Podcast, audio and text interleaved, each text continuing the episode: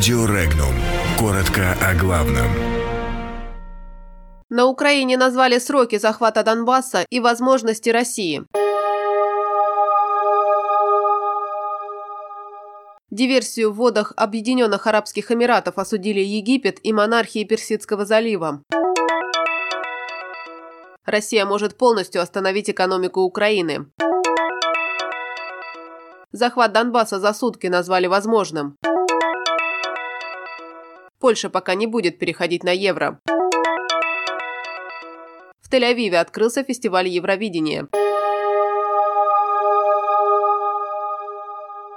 Власти Египта и арабских государств Персидского залива осудили акты вандализма в отношении четырех торговых судов в водах Объединенных Арабских Эмиратов. Египетский МИД подчеркнул солидарность своего народа с жителями Эмиратов в вопросе обеспечения безопасности. Генсек Совета сотрудничества арабских государств Персидского залива Абдель Латыф Аззаяни назвал инцидент опасной эскалацией, говорящей о недобрых намерениях тех, кто осуществил диверсии. Ранее МИД Объединенных Арабских Эмиратов заявил об актах саботажа в отношении четырех коммерческих коммерческих судов, имевших место накануне в исключительной экономической зоне страны. Подробности инцидента не приводились, отмечалось лишь, что утечек топлива не было и никто не пострадал.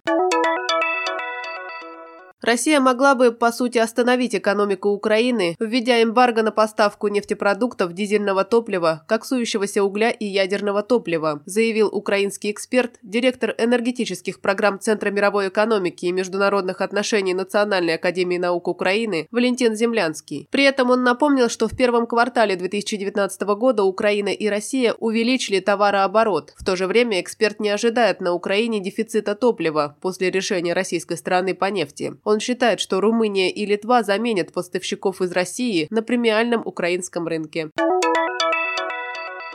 Украинские силовики способны менее чем за сутки вернуть территорию Донбасса под контроль Киева, заявил бывший командующий операцией Объединенных сил Украины генерал-лейтенант Сергей Наев. Главное, чтобы вооруженные силы Украины быстро дошли до границы с Россией и там закрепились. Затем на занятой территории должны начаться специальные мероприятия с участием нацполиции, нацгвардии и других силовых структур. Однако сейчас задачи по силовому захвату Донбасса перед военными не стоит, так как Киев определил политико-дипломатический путь путь в качестве основного для получения победы, пояснил он.